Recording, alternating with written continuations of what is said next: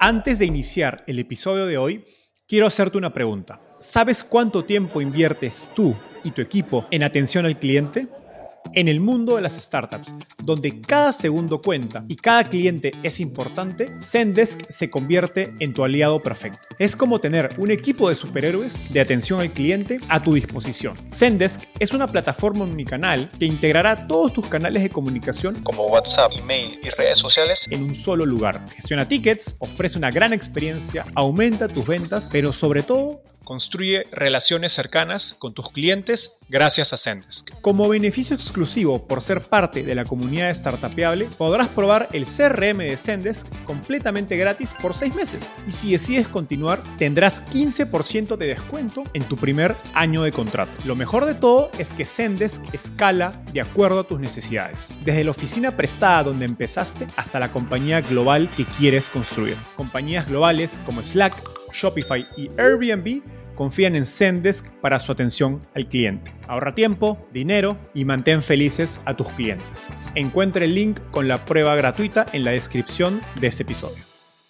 ¿Qué hace único Stanford? Para tratar de responder esta pregunta, hoy conversé con Sergio Monsalve, socio fundador de Roble Ventures, un fondo de venture capital que invierte en emprendedores creando tecnologías para la educación y el trabajo. Los emprendedores mismos quieren a un inversionista que tenga un punto de vista social y, quiera, quiera hacer eh, mejorar el mundo, no nada más quiera ganar dinero. Además, Sergio es profesor de emprendimiento en Stanford. Para mí, lo importantísimo de ser un buen emprendedor es ser un buen estudiante y tener la, la capacidad de entendimiento para poder ejecutar algo muy difícil. Y ha sido inversionista detrás de grandes compañías como Udemy y Kahoot. Conversamos sobre el papel de Stanford como cuna de emprendedores, qué la hace tan especial y cómo puedes conectar con inversionistas en Silicon Valley si es que no atendiste a esta universidad. Este episodio condensa más de 20 años de experiencia en Silicon Valley de Sergio. Espero que disfrutes mi conversación con él. Hola Sergio, bienvenido al podcast. Hola Enzo, muchísimas gracias por tenerme aquí en tu programa. Gracias, ¿eh? Feliz de tenerte. Sergio, empecemos con un poco de tu historia. Cuéntanos cómo llegaste al fascinante mundo de las startups. Sí, si quieres te cuento desde el principio. Yo nací, crecí en México, en la Ciudad de México, sin tener ningún tipo de ambición de irme a Estados Unidos, pero mi papá empezó un negocito, tiene ese ADN de emprendedor. Nos fuimos a Tijuana y después a San Diego y yo estudié en San Diego la preparatoria y después me encantaban las ciencias, tecnología, matemáticas y lo, tuve la suerte de que me aceptaran en Stanford a estudiar ingeniería y ese fue el momento en donde me enamoré con Silicon Valley, con todo lo que representa. Y en ese momento, el fondo que yo tengo ahorita se llama Roble Ventures, que obviamente es un árbol, pero también el nombre de mi dormitorio de primer año de Stanford, que es Roble Hall. O sea, yo llegué a Stanford y me encantó el emprendimiento, esa energía de emprender y, crear nuevas compañías, eh, la creatividad y todo eso. Y yo después de irme al este a estudiar una maestría de administración de empresas en Harvard, yo regresé a Silicon Valley a emprender y a operar compañías, ya sea dentro del área de producto o de business development, ventas eh, y cosas así. Y de, después de tres, cuatro diferentes eh, oportunidades en diferentes startups, me convertí un inversionista de, capital de riesgo en una compañía grande, un fondo grande que se llama Northwest Venture Partners en, eh, en Palo Alto.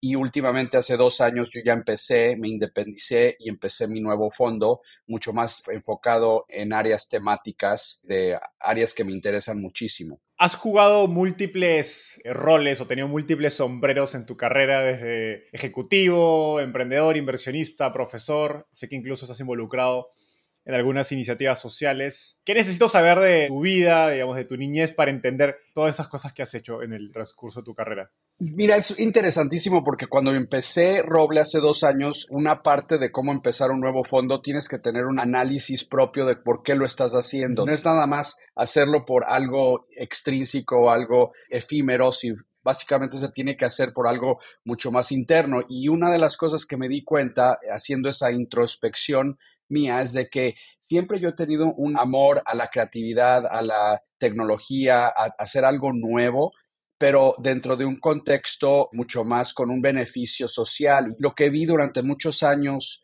en, Venture Capital, en, en, el área de capital de riesgo, es de que los fondos están invirtiendo simplemente nada más para ganar dinero, pero yo en, en, Roble lo que quiero hacer es habilitar a los humanos a que usen esa tecnología y que tengamos un impacto mucho más expandido hacia todo tipo de personas, no nada más las que tengan el contexto o los aprendizajes tecnológicos, o sea, que le abramos las oportunidades socioeconómicas a todos. Y entonces para mí, o sea, yo como llegué a Estados Unidos, eh, básicamente dos cosas fueron súper importantes, el emprendimiento y la educación, en la preparación y, básicamente el futuro de cómo se trabaja y el futuro de cómo se aprende son las dos cosas que yo eh, hago muchísimo en Roble, en donde invertimos en compañías de trabajos para eh, mejorar trabajos, para mejorar contexto de trabajos dentro de una compañía, para mejorar el área educativa y para que no nada más los niños aprendan, sino también los adultos. Entonces, todo ese contexto, hazte de cuenta que fue como completamente mi vida, dio una vuelta completa para que yo llegue a un fondo mucho más temático, con un impacto no nada más de económico, sino también social, que eso es súper interesante para mí y me motiva muchísimo. Hablando de este proceso, tú llegaste a Silicon Valley hace más de pues, 20 años. ¿Cómo ha evolucionado Silicon Valley desde que llegaste? ¿Cuáles dirías que han sido los cambios más importantes que has podido ver? No, sí, súper pregunta porque es precisamente la razón por la que yo quise empezar una compañía, un fondo más temático y yo sé que ustedes en Rich también lo tienen así. Yo siento que el mundo de Venture Capital ha cambiado. Hace 20 años o pon cuando yo empecé a emprender, que fue mucho más, fue un poco más de 20 años, yo lo que vi es que el capital de riesgo no estaba muy especializado, era básicamente dinero para todos los sectores, o sea, había socios que estaban haciendo transacciones con semiconductores y después software y después hacían otro tipo de deal del Internet o de móviles. O sea que es demasiado, ya la tecnología se ha vuelto tan compleja y tiene tantos sectores, subsectores, que básicamente en este momento los, los mismos inversionistas tienen que tener una especialización para poderle añadir el valor necesario a los emprendedores como directores de la mesa directiva o como inversionistas o, consejeros. Tienen que tener esa especialización y también tienen que tener un poco de experiencia de haber operado una compañía para poder ayudarles más y tener mucho más impacto. También lo que ha cambiado es que los emprendedores mismos quieren a un inversionista que tenga un punto de vista social y, quiera, quiera hacer eh, mejorar el mundo, no nada más quiera ganar dinero. Y por eso también eh, Roble tiene un impacto 100%, que es, más, la marca que nosotros tenemos abajo de Roble Ventures, decimos Invest in Human Enablement, que eso es básicamente capacitar al humano invirtiendo en todo tipo de compañías que habiliten al humano, ¿no? Total. Silicon Valley sigue siendo considerado el centro de tecnología y emprendimiento a nivel global. Pero tú eres mexicano y inviertes tanto en Estados Unidos como en Latinoamérica. ¿Crees que estar en Silicon Valley le da una ventaja a un emprendedor o profesional?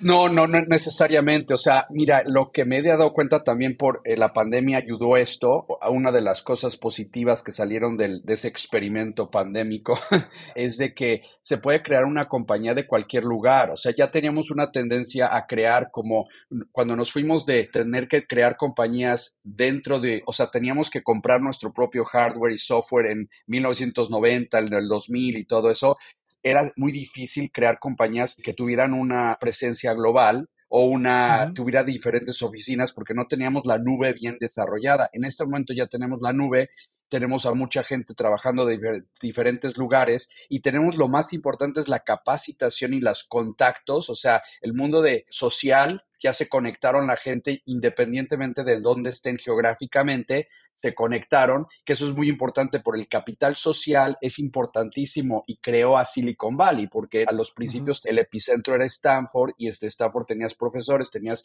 abogados, tenías esto, y entonces eh, tenías ya tu ecosistema formado. Entonces, estos ecosistemas ya son virtuales y lo que me entusiasma muchísimo es que la educación de cómo emprender ya es global porque ya está en el Internet. Yo invertí en una compañía que se llama Udemy, que tiene cursos de todo tipo de cómo emprender y otra en América Latina que es excelente, que se llama Ubits. Esa compañía también está creando a los emprendedores y a los ejecutivos en América Latina en español. Y a mí lo que me entusiasma muchísimo es que ya los conocimientos, las redes sociales ya son globales, entonces ya se puede emprender en donde quieras. Y lo más importante es de que el mercado latino, en, en América Latina, todavía no está tan desarrollado como en Estados Unidos o en Europa y por eso hay más oportunidades. Por eso a mí me súper entusiasma invertir en América Latina, tanto como en Estados Unidos, porque también veo que hay tecnologías muy nuevas que se están creando por todos lados, ¿no? Como es la ah, inteligencia artificial, especialmente en este tema que yo cubro, ¿no? Totalmente. Mencionaste Stanford y eres profesor, has sido parte de la comunidad durante varios años. Y creo que Stanford es, más allá de obviamente ser un epicentro de innovación, mucho emprendimiento dentro de Silicon Valley, se ha vuelto una suerte de epicentro de emprendimiento de Latinoamérica, porque compañías como Mercado Libre, Nubank, Cabify y varias de las startups más exitosas de Latinoamérica han salido o tienen conexiones con Stanford. Y es más, hay literalmente un artículo de TechCrunch que habla de esto, de habla de las conexiones de Stanford en el renacimiento del ecosistema startup de Latinoamérica. Estando dentro, ¿cuál dirías que es la receta secreta de Stanford qué hace especial la universidad que la ha vuelto una cuna de emprendimiento? Sí, o sea, súper interesante porque se me prendió el foco en qué palabra es la más importante, es inclusividad y eh, invitación al mundo, ¿no? Entonces, es básicamente eh, lo que tiene Stanford desde hace cientos de años, porque ya lleva 125 o algo así, de años es de que siempre ha tenido un contexto de que quiere invitar a nuevas personas de diferentes lugares para tener esas diferentes ideas que lleguen a un lugar y que todos creen nuevas ideas, porque lo peor que puedes hacer es tener las mismas ideas de las mismas personas y no crear nuevas ideas que sean un poco locas, creativas, porque así es como se crean cosas muy, muy nuevas, ¿no? Entonces lo que tiene Stanford ahorita, en este momento, yo doy una clase de emprendimiento y de venture capital en el área educativa de tecnología, o sea, la capacitación de gente para que trabajen mejor, para que se recapaciten, para que no se vuelvan obsoletos en su trabajo y que se puedan recapacitar porque está cambiando mucho el mundo. Entonces yo vi la oportunidad de dar una clase muy práctica. Tengo 80 estudiantes y muchos de ellos son internacionales y muchos de ellos son de América Latina y bastantes de ellos, incluyendo eh, a los que mencionaste, vinieron de Stanford y unos, algunos de ellos fueron mis alumnos. Y yo lo que veo de allí es de que hay una inclusividad muy fuerte, pero también los estudiantes mismos se conectan muy bien y esa conexión, ese capital social que se crea en dos años de una maestría o cuatro años de una licenciatura, lo que hacen es que ya tienen esa conexión muy fuerte y después cuando se van a sus países o sus lugares ya tienen ese contacto y ese vocabulario que te enseña Silicon Valley para que puedas ejecutar más rápidamente y con mejor precisión. Y eso me ha encantado de esa universidad. Y obviamente hay otras que han hecho eso, pero para mí la geografía de Stanford le ha beneficiado muchísimo porque tiene ese privilegio de estar en un centro muy creativo, ¿no? Una geografía muy creativa. Simplemente el mismo estado de California fue creado con una mentalidad de, creatividad y de no estar de acuerdo con el status quo del este de Estados Unidos. Entonces ya tiene una perspectiva muy positiva. Y es más, lo estoy viendo en la Ciudad de México y en Sao Paulo, los dos epicentros, que ecosistemas que se están creando. Y lo que me encanta de mi ciudad natal, que es la Ciudad de México, es que la Ciudad de México en tres colonias han invitado a extranjeros de Perú, de Colombia, de Chile, de Argentina, y ahorita si tú vas a Polanco o a Colonia eh, Roma o La Condesa, básicamente estás viviendo en un mini Latam, o sea, parece como que estás, estás en, en, un lugar multinacional tipo un poco Miami, pero, pero con realmente con un enfoque muy, mucho más fuerte al emprendimiento en esas. Entonces, para mí se están creando estos ecosistemas, pero no es necesario que sean geográficamente puestos ya tanto como hace 20 años cuando se necesitaba eso por lo, lo que te mencioné, que son las redes sociales, la nube y toda la tecnología que te hace que te conectes. La educación, la capacitación ya es global, no tienes que estar en un solo lugar con un profesor, puedes aprender todo por video y bootcamps y, y cosas así, ¿no? De hecho, yo fui parte de esa comunidad cuando viví en Ciudad de México por casi tres años. Permíteme hacer doble clic en lo de Stanford porque mencionaste esta, digamos, apertura a nuevas ideas, inclusive atraer gente internacional o gente distinta. Pero eso es algo que también lo han hecho otras universidades. O sea, me imagino que los Harvard, los MITs, al menos mi impresión es que hacen cosas similares. Stanford, digamos, yo siento que está en otra categoría cuando se trata de emprender en términos de los recursos, conexiones que le puede dar un emprendedor? ¿Hay algo más, crees, que hace la universidad que le ha permitido posicionarse como esa, un emprendimiento? Incluso hay un estudio que muestra que el porcentaje de unicornios que salen de Stanford es mayor al resto de todas las universidades a nivel mundial. Sí, es interesante. O sea, no sé si te puedo dar la contestación precisa académicamente y estudiada, pero mi perspectiva, mi opinión es de que desde que se fundó Stanford, se fundó con una perspectiva, no sé si sepas la historia de cómo se fundó Stanford, pero fue el gobernador de California que quería dar dinero porque se le había muerto su hijo Leland Stanford Jr. y quería darle dinero a una institución, ¿no? Y se los iba a dar a unas universidades muy fuertes del este de Estados Unidos, una que yo fui también, y realmente no lo respetaron, no le respetaron eso. Es, no sé si sea leyenda o realmente historia se supone que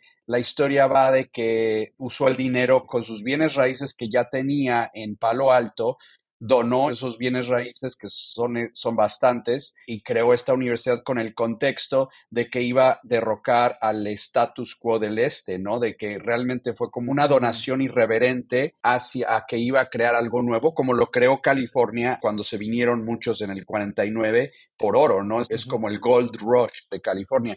Entonces, para mí, esa, esa mentalidad siempre ha tenido, la ha tenido Stanford desde que yo fui allí, ahorita que estoy dando clases allí, la veo, la veo que la gente realmente viene porque quieren crear algo nuevo, pero no nada más algo nuevo para enriquecerse, algo nuevo para impactar al mundo. Entonces, uno de las, los ejercicios que le hago en mi clase es que les enseño las páginas de cada una de las universidades que compiten con Stanford y cómo se posicionan y qué es lo que dicen en todas las páginas de sus sitios, ¿no? Y lo más interesante es de que hay unas instituciones muy poderosas en el este y en otros lugares de Estados Unidos que se pintan como que eh, muy individualistas, como que te van a dar eh, mucho prestigio, poder y todo eso. Stanford lo número uno que dice en sus páginas es impacto al mundo y eso es importantísimo porque precisamente es lo que ha creado compañías como Tesla, que quiere impactar al mundo de forma positiva en el cambio de clima, o SpaceX, que quiere ayudarnos a vivir en varios planetas, cosas así, ¿no? Son cosas que se verían un poco locas en ciertas regiones de Estados Unidos, pero en Estados, en, en, California y en Stanford específicamente se ven como algo que se debe de hacer, ¿no? Para mejorar a la humanidad. Y esa idiosincrasia es importantísima para tú emprender, porque emprender es tan difícil que tienes que tener casi, casi un poquito de locura para poder emprender y tener la resistencia para sostener esos golpes que son inevitables en el emprendimiento, ¿no? Y tener esa comunidad de soporte inicial que esté tan loca como tú o un poquito loco como tú es tan importante y creo que Stanford. Claro, claro, la inspiración. Eso es súper importante. Sí, en mi clase yo les digo que ya en este momento y en el área educativa ya no puedo darles clases porque yo no voy a saber lo que sabe la inteligencia artificial o simplemente el Internet. Entonces yo lo que hago es que facilitar conversaciones e inspirarlos a que realmente tengan el coraje y la valentía para empezar compañías si es que realmente tienen una buena idea y tienen las ganas auténticas, ¿no? Porque hay gente que también llega a Stanford y dice, ah, tú estás emprendiendo, yo voy a emprender, pero realmente no tienen esas ganas, sino nada más lo están haciendo porque mucha gente lo está haciendo. Entonces eso también puede ser negativo, pero lo más positivo es cuando realmente lo haces auténticamente necesitas un empujoncito diciendo sí se puede, así lo puedes hacer, vamos a hablar de tu plan, vamos a hablar de, tu equipo, de cómo hacerle, y yo les doy el recetario por una clase de 10 semanas, básicamente paso por paso cuáles son las áreas que tienen que entender y que analizar para poder tener una probabilidad de triunfo más alto, ¿no? Que es básicamente lo más importante, porque es un mundo de probabilidades.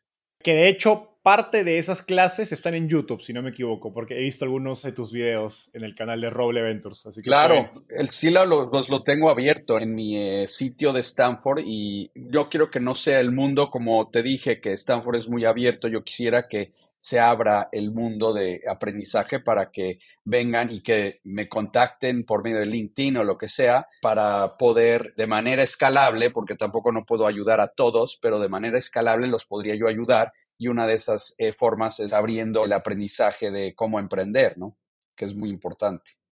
Ahora, conversando con emprendedores, sé que muchos sienten, voy a decirlo entre comillas, injusto la facilidad o recursos que puede tener un emprendedor que sale de Stanford y otras universidades a este nivel para levantar capital y tener acceso a Silicon Valley. Sé que a ti te importa mucho la diversidad y de hecho has invertido en emprendedores sin ese background, sin haber tenido oportunidades de ese tipo. Entonces mi, pregunta es, ¿qué le dices a esos emprendedores cuando sienten eso al ir a levantar capital, al ir a conversar con inversionistas? La universidad en donde fuiste, o sea, es nada más una de miles señales que buscamos. Y obviamente, o sea, si fuiste buen estudiante, es una aproximación a que si vas a tratar de entender un concepto difícil, ¿no? Imagínatelo, por ejemplo, uno de los grandes emprendedores, Elon Musk nunca estudió cómo hacer un Tesla y tuvo que estudiar y estudiar y estudiar cómo hacerlo bien o cómo hacer un, un, eh, cohete a, a, Marte, ¿no? Entonces, para mí, lo importantísimo de ser un buen emprendedor es ser un buen estudiante y tener la capacidad de entendimiento para poder ejecutar algo muy difícil.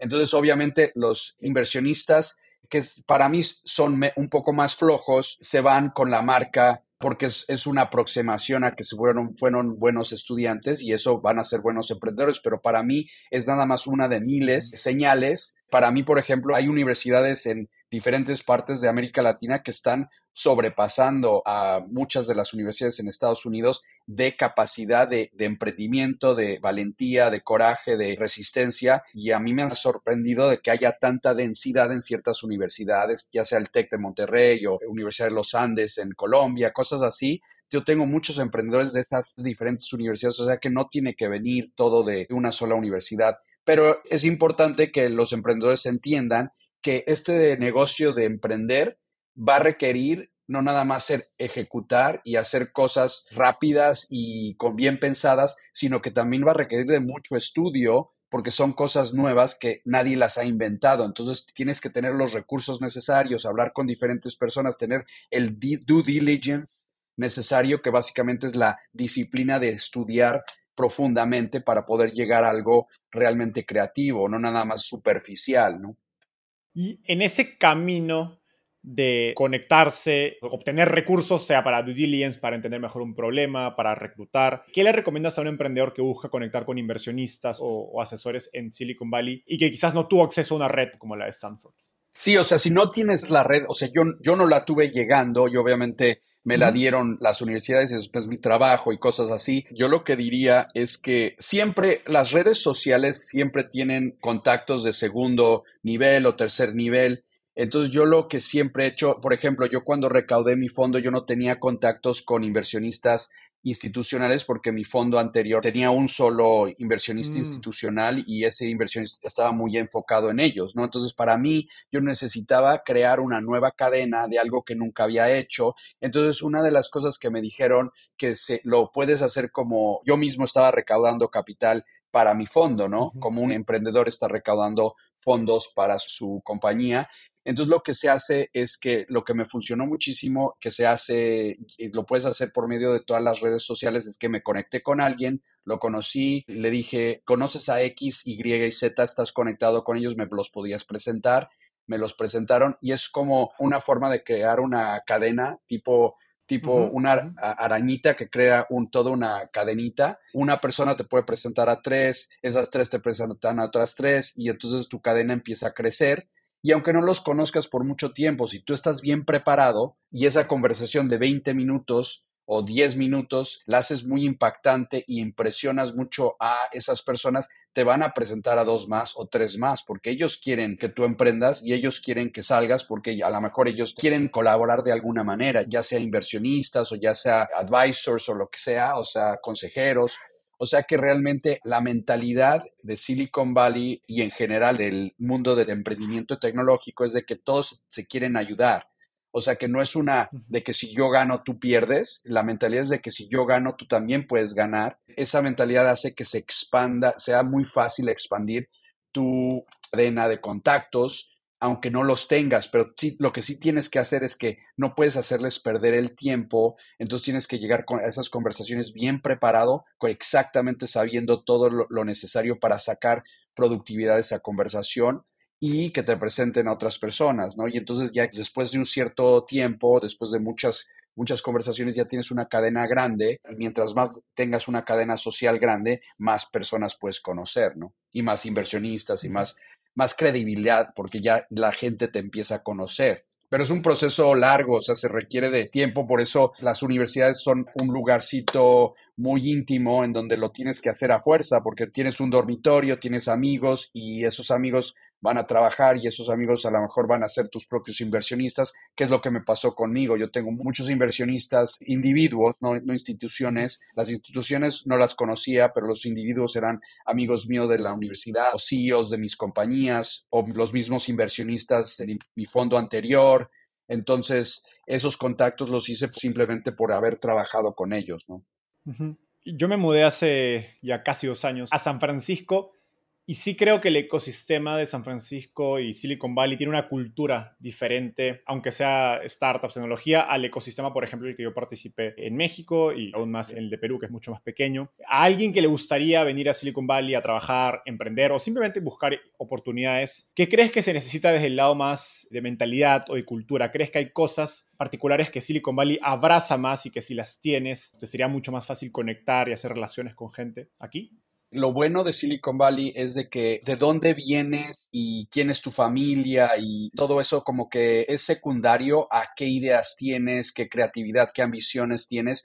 Entonces muchas de las conversaciones hay veces que si vienes directamente de un lugar latino, por ejemplo en mi caso eh, sería México en donde te pasas los primeros 20 minutos hablando de tu familia, de qué es lo que vas a hacer del fin de semana, o sea, es como más acogedor y más familiar y más de, como decimos, chorcha o sea, eso ha cambiado con las nuevas generaciones, pero eso era muy clásico de que en ciertas partes de América Latina no es de buena manera empezar a hablar directamente de negocios en el momento que conoces a alguien, porque es, como muy brusco y, un poco de, mal gusto. Transaccional, exacto. Es transaccional, sí. Y por eso hay veces que vienen de América Latina y dicen, y en Estados Unidos o Silicon Valley son demasiado bruscos de esa manera, pero si lo ves de diferente manera, de que les entusiasma tanto la creatividad y el emprendimiento de que quieren hablar de eso. Y realmente, si tú vienes de una familia X o Y, o si tienes dos hijos o un hijo, realmente es importante ya como forma secundaria después de haber hablado de lo interesante que vamos a hacer juntos, ¿no? Entonces,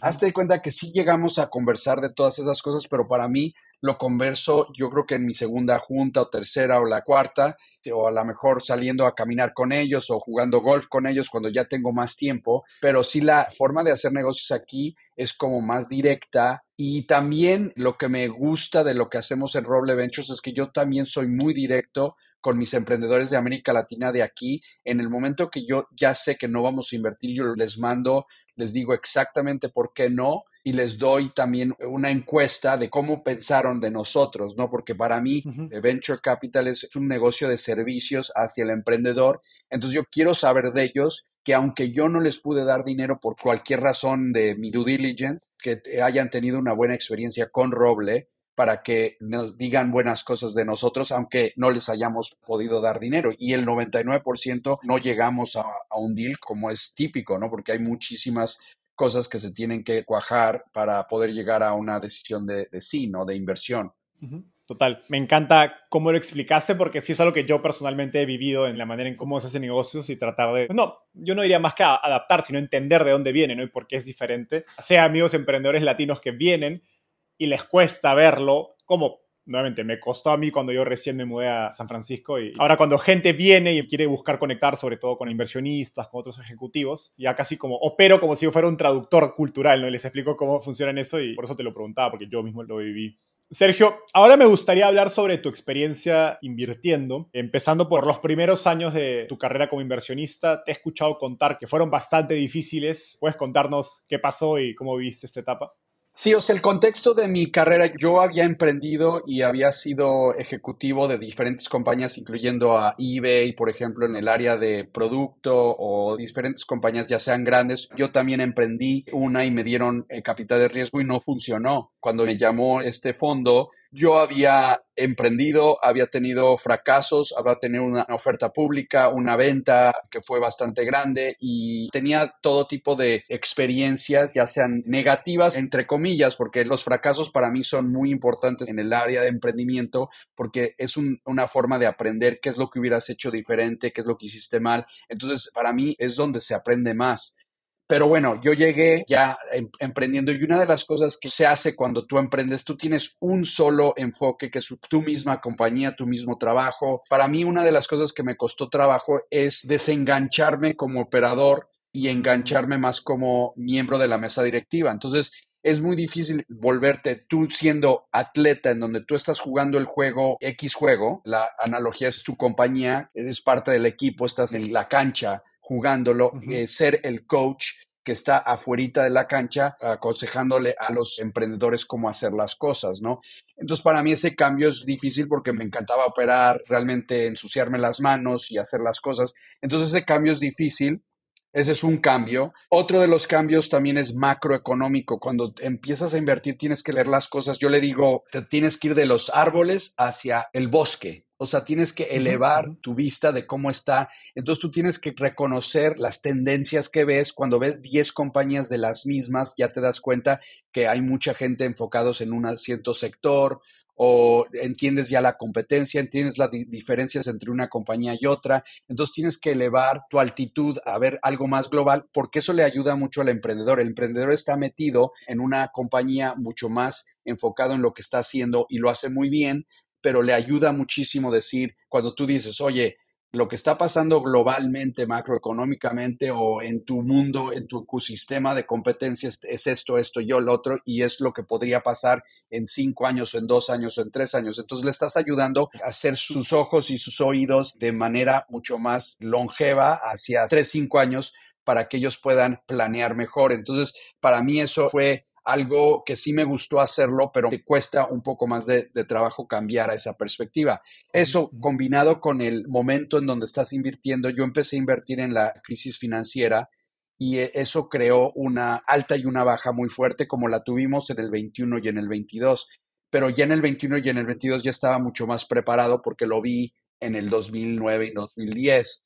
Entonces, para mí será muy difícil ajustarte a esos cambios macroeconómicos y ya cuando los entiendes que hay unos ciclos y hay veces que, por ejemplo, en, los ciclos muy exuberantes, la gente se entusiasma muchísimo, las valuaciones se van muy al cielo, que es lo que pasó en el 21, pero en el 22 se calmaron y a lo mejor se fueron demasiado deprimentes pero ahorita ya se están estabilizando. Yo creo que el, 24 va a ser un año de excelentes inversiones porque es ya como que nos fuimos a un nivel muy alto, muy bajo y ahorita ya se está nivelando especialmente con nuevas tecnologías como la inteligencia artificial. Eh, todo eso es interesantísimo aprenderlo y es parte de lo que yo doy clases en Stanford para que la gente lo aprenda más rápido de como yo lo aprendí. A mí me tomó mis primeros tres años de inversiones no fue años buenos porque estaba yo aprendiendo, cuando que ya mis últimos años, o los últimos años fueron súper buenos porque ya más o menos ya le agarré el hilo, a este cuenta, como decimos en, en México, ya agarré la onda.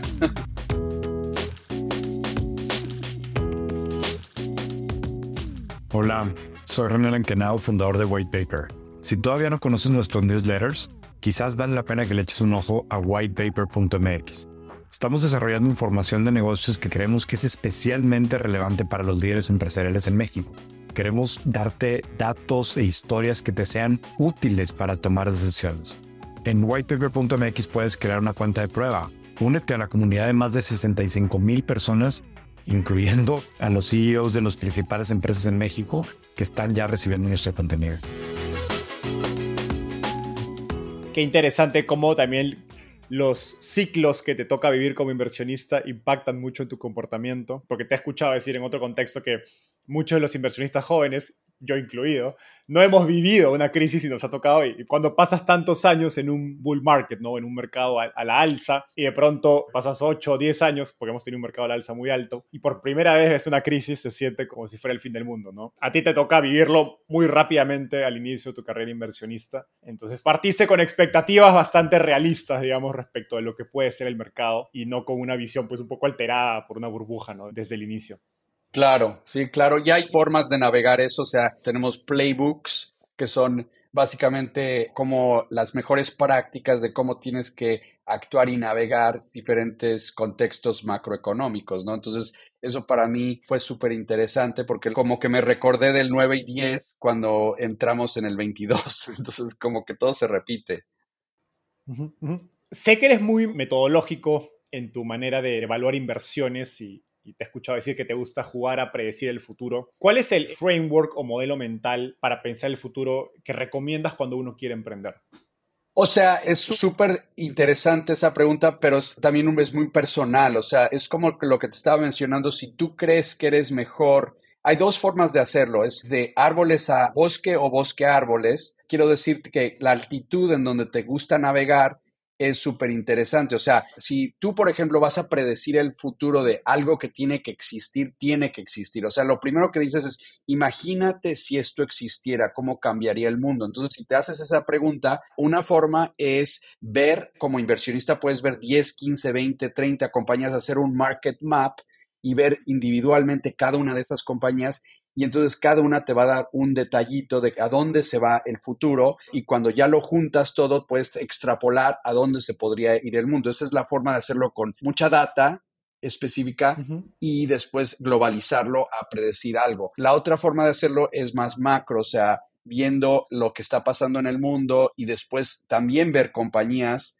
pero principalmente viendo eh, más globalmente qué es lo que podría pasar por cosas ya sean más macro, que las puedes ver y reportes que puedas ver, o sea, análisis, más research fundamental y cosas así. Yo lo que me gusta hacer es ir de uno al otro, uno al otro, porque siempre es muy interactivo todo eso. Entonces, ahorita lo estamos haciendo específicamente este verano, estamos creando subtemas dentro de nuestro megatema que es Human Enablement, o sea, la habilitación humana. Tenemos subtemas entonces estamos creando, estamos en el proceso interactivo de ir de arbolitos a bosque, bosque, arbolitos, y ya estamos creando una tesis. Te voy a dar dos ejemplos si quieres. El ejemplo que más me gusta es el del, en el 2013 o 12, yo empecé a pensar por qué razón los humanos habían creado una institución de aprendizaje en donde los niños aprenden de 5 años a 21 años pero después ya de 21 años a 100 años ya nadie aprende formalmente, o sea, se van a trabajar y ya nunca aprenden más formalmente como lo haces en una escuela, en un dormitorio, o sea, las cosas tan fuertes, fundamentales como es algún aprendizaje de algo en una universidad. Entonces yo dije, debería de haber algo así. No ha existido en el pasado porque la economía no se movía de tal manera tan rápida como que requería tú que recapacitaras. Hazte cuenta que tuvieras un baje de información como lo hacen en las computadoras cada mes, cada semana. Tienen todo un download de una nueva versión de software. ¿Por qué no hacemos eso con el cerebro humano?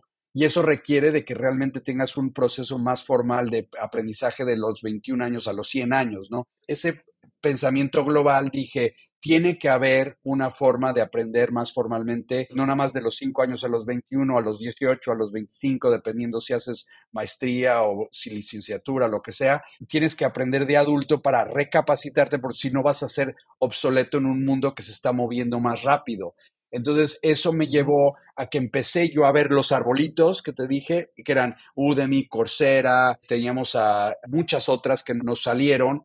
Entonces empezamos a ver muchísimas y me llevó a decir, va a tener que existir este mundo. ¿Y cómo va a existir? Yo voy a escoger una de las compañías o una o dos o lo que sea para que funcione este mundo. Entonces ya invertí en Udemy y ese después estuve en la mesa directiva por siete años y la sacamos al público hace dos años por tres mil millones de dólares. Entonces funcionó, o sea, el mercado se, se, formó y ahorita todavía se tiene que formar más. Estamos en los primeros pasitos de esa formación pero lo estoy también viendo en América Latina con Ubix, que está creando una gran compañía allá igual en el mundo educativo de por vida, ¿no? Y para mí ese es un ejemplo de cómo hacerlo, cómo lo hice cuando la gente en ese momento, en el 2012-13, decían que el mundo educativo era un lugar muy malo de invertir porque mucha de la gente estaba perdiendo mucho dinero, pero principalmente porque estaban invirtiendo en áreas que estaban muy ocupadas por el gobierno, ¿no? Principalmente ese era mi problema de que hay muchos sistemas que crean fricción en un emprendedor cuando tienes que lidiar con distritos de educativos y cosas así. Entonces, eso eh, lo vieron como más global, pero yo lo vi y dije, ¿sabes qué? Me voy a enfocar más en el área de adultos porque no hay competencia, no hay instituciones, no hay gobierno y eso creó una gran compañía o una gran inversión, porque yo no la creé, pero los emprendedores la, la hicieron y yo les pude aconsejar de poquito a poquito, ¿no? Ese es un ejemplo. El otro que te iba a mencionar es el tema que me está interesando muchísimo, es el tema de cómo usar el mundo de juegos de video para educar a la gente con un concepto mucho más interés a aprender porque es más divertido, ¿no? Es el gamification, o sea, cómo hacer la educación mucho más divertida, como por ejemplo en el mundo de nutrición o de ejercicio es una actividad muy difícil porque da la gratificación demorada. Entonces no es tan fácil hacerlo porque te vas a tardar en recibir esos beneficios. La gente quiere un beneficio inmediato como lo tiene cuando sale con sus amigos, cuando va a una fiesta o cuando está divirtiéndose, ¿no? En el caso de educación, de nutrición y de ejercicio, los beneficios son demorados y por eso a la gente no le gusta hacerlo, pierde la disciplina, pero si le pones un jueguito, la disciplina se vuelve más divertido, como lo hizo Peloton en el área de ejercicio. Yo quiero, yo quería, yo quiero seguir haciéndolo en el área educativa y las áreas difíciles que son el trabajo. El trabajo es difícil para la mayoría de la gente, la educación, todo eso. Entonces invertí en una compañía que se llama Kahoot en la serie A, y esa es una compañía que básicamente es súper divertida. Juegas jueguitos en tu clase, salón de clases y los profesores les encanta. Yo la uso en mi clase, mis niños lo usaron en su clase y es súper divertido aprender. Ese para mí es un ejemplito, aunque ya no es tan ejemplito porque es una compañía pública que vale yo creo que unos mil, dos mil millones ahorita, que tiene que seguir ese concepto de cómo hacer la educación mucho más divertida, ¿no? Creo que Kahoot fue quizás la primera versión ¿no? de esta tesis de aplicar juegos o gamificación al aprendizaje. Y me encanta que nos hayas compartido este ejemplo porque justo te iba a preguntar sobre cuál era tu punto de vista que tienes hoy sobre el futuro, con el que pocos estén de acuerdo. Y hemos dado que hace pues, 10 años hiciste esto de lifelong learning, cuando lifelong learning como concepto, que es lo que representa eh, Udemy, no existía. ¿No? Y hoy día lifelong learning ya es un concepto mucho más mainstream, incluso los gobiernos y las universidades hablan de sus políticas de lifelong learning, pero bueno, cuando invertiste en Udemy no existía ni siquiera como término, creo, al menos a un nivel masivo. Ahora, me gustaría aplicar lo mismo, estos mismos frameworks que nos acabas de describir al lado emprendedor. Te he escuchado hablar de cinco o seis criterios que te gusta buscar en emprendedores. ¿Puedes contarnos cuáles son esos emprendedores con los que tú describes que es la mentalidad de un emprendedor? Eso es súper interesante, o sea, no sé si te tenga una contestación científica, pero yo me imagino y sí creo que he visto estudios de las personalidades que surgen en un emprendedor, pero son muy difíciles de descifrar en el due diligence, ¿no? Son muy difíciles, pero te voy a describir varias. O sea, básicamente lo que le digo yo en mis clases o cuando hablo con emprendedores es de que tú estás entrando como emprendedor en un juego en donde vas a jugar con gigantes y no puedes jugar su juego. O sea, es básicamente David contra Goliat. Punto. Entonces, si tú vas a entrar en ese juego, no vas a poder jugar por el medio de la fuerza. En este ejemplo, la fuerza no va a ser el que va a ganar. Eso es el equivalente a tecnologías incrementales, o sea, algo que nada más beneficie 10, 15%, pero no va a beneficiar 100, 10 veces X, 10X. Entonces, lo que tiene que hacer David es tener varias características que puedan entender en dónde está la apertura, cuáles son las leyes del juego que va a redefinir y irse rapidísimo hacia eso para solidificar su posición y volverse ellos mismos el gigante, ¿no? Entonces, para eso tienes que tener un juicio muy bien, o sea, tienes que entender data, pero no hundirte en data y tomar decisiones rápidas y hacer el famoso pivot si es que tomaste esa decisión fue la errónea, identificarla que fue la errónea y moverte a la derecha o moverte a la izquierda. Entonces, eso requiere de un, imagínate las cosas, eh, resistencia, pero también honestidad intelectual, introspección, resistencia a los golpes, obviamente, creatividad, inteligencia de análisis, de tener un resumen de toda la data que te está llegando y tomar una decisión. Entonces, todas esas cosas son necesarias para tener el ingrediente necesario para ser un buen emprendedor, pero también últimamente vas a tener que tener un poco de suerte porque te tienen que llegar las cositas al tiempo, tienes que tener un buen momento del mercado, sea market timing, porque no puedes llegar muy tarde ni tampoco muy temprano, tienes que llegar exacto. Entonces eso requiere de un poco de visión, pero también de un poco de suerte. Todo eso, o sea, se oye muy difícil, pero se ha hecho muchas veces, o sea que ya lo podemos codificar o más o menos entender, pero también es muy difícil de descifrar si esa persona a la que le estás invirtiendo es la adecuada, ¿no? Entonces, por eso la gente hay veces que ve en el currículum, ve lo que han hecho, y para mí lo que han hecho es interesante, pero también las decisiones que han tomado son interesantes. Entonces, para mí una cosa muy interesante es de que nadie en un currículum pone de un trabajo a otro trabajo, básicamente está en blanco, ¿no? Pero realmente tú cuando cambias de algo, una decisión muy fuerte que tomas en tu vida, ya sea personal como casarte, tener hijos o comprar una casa o en el área profesional, de irte de un trabajo a otro o también de una escuela a otro trabajo. O sea, esos cambios son de los cambios más rudos que vas a tener y las decisiones son muy fuertes, que eso es una aproximación a lo que vas a tener que hacer como emprendedor. Entonces, para mí, yo lo que hago cuando entrevisto a un emprendedor es me enfoco un poco más en las transiciones que han tenido, porque las transiciones te dan muchísimo información de cómo toman ellos decisiones y qué tipo de información necesitan y cómo jalan información para tener no nada más una precisión de decisión, pero también pueden analizar si la decisión la tomaron bien o mal después de unos cuantos años. Entonces también les pregunto, oye, ¿esa decisión fue buena o mala y por qué? Es lo interesante es de que en el currículum yo me paso un poco más de tiempo en, en las partes blanquitas que no tienen nada de escrito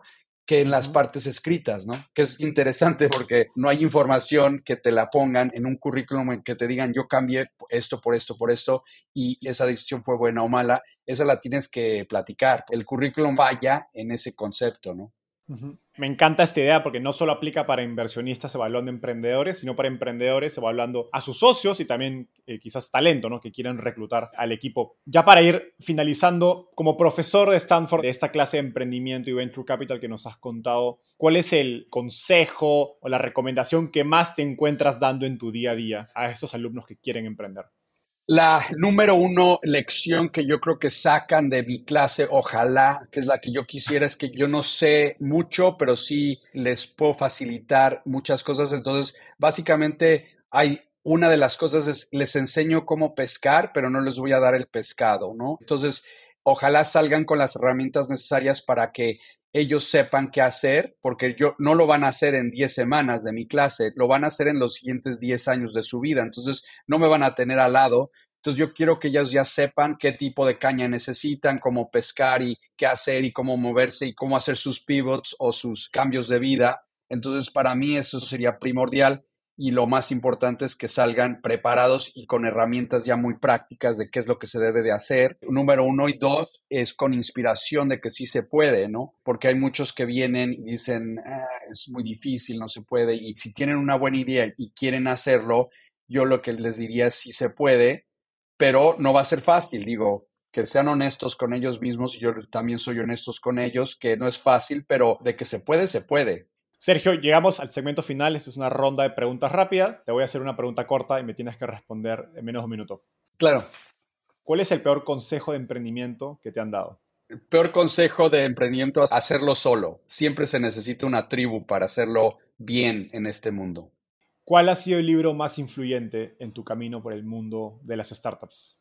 Interesantemente, el libro que me ha gustado mucho por lo que te dije del bosque con los árboles es, se llaman The Next Hundred Years, porque me dio la pauta de que hay que ser muy temático y ver al futuro y eso es lo que los inversionistas tienen que hacer más, es, es tratar de imaginarse el futuro como puede ser y tratarlo de influenciar por medio de sus inversiones. Me encanta.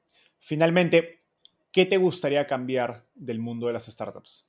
Las mesas directivas y eso es parte de lo que yo hago. Para mí, la forma en que se forma una mesa directiva después de la B, la C, la D, llegando al IPO, que yo he estado en compañías que llegaron a la oferta pública, y tienes una mesa directiva que básicamente está llena de personas que hacen el mismo trabajo, que no tienen la diversidad, entonces, y, y lo más probable es que vengan del mismo lugar, de las mismas escuelas, del mismo género, y la misma etnicidad, entonces no hay diversidad de consejos y eso causa lo que le llamamos un group think, que básicamente eh, no hay desacuerdos y no hay debate y eso crea unas mesas directivas muy disfuncionales que básicamente toman malas decisiones rápido, porque todos están de acuerdo con ellos porque vienen del mismo lugar, del mismo punto de vista, y eso es muy negativo. O sea, entonces eh, tenemos que formar mesas directivas mucho más diversas y con diferentes eh, no nada más por medio de género y cosas así, sino también no tenemos que llenar las mesas con puros venture capital, puros inversionistas de venture capital, porque hacen el mismo trabajo todos. Entonces hay que formar mesas mucho más diversas. Sergio, ha sido una gran charla. Gracias por el tiempo. Un gustazo hablar contigo. Y gracias también por lo que hiciste en la comunidad de Latin XBC, de la que soy parte, en Los Ángeles hace ya casi. No, claro, fue buenísimo verte allí. Nos vemos en un próximo episodio. Gracias, eh, gracias, Enzo, y gracias a todos. Nos vemos. Nos vemos.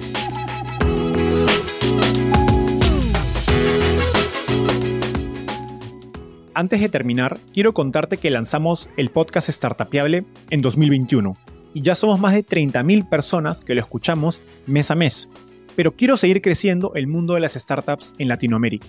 Por eso, si te gustó este episodio, ayúdanos contándole a tus amigos, familiares, colegas. También suscríbete y déjanos un review en Spotify o Apple Podcasts. De hecho, me gustaría saber por qué escuchas el podcast. Mándame un mensaje sencillo a enzo.startapeable o por Twitter a arroba Enzo contándome por qué escuchas Startapeable y cómo te ayuda a tu empresa o carrera.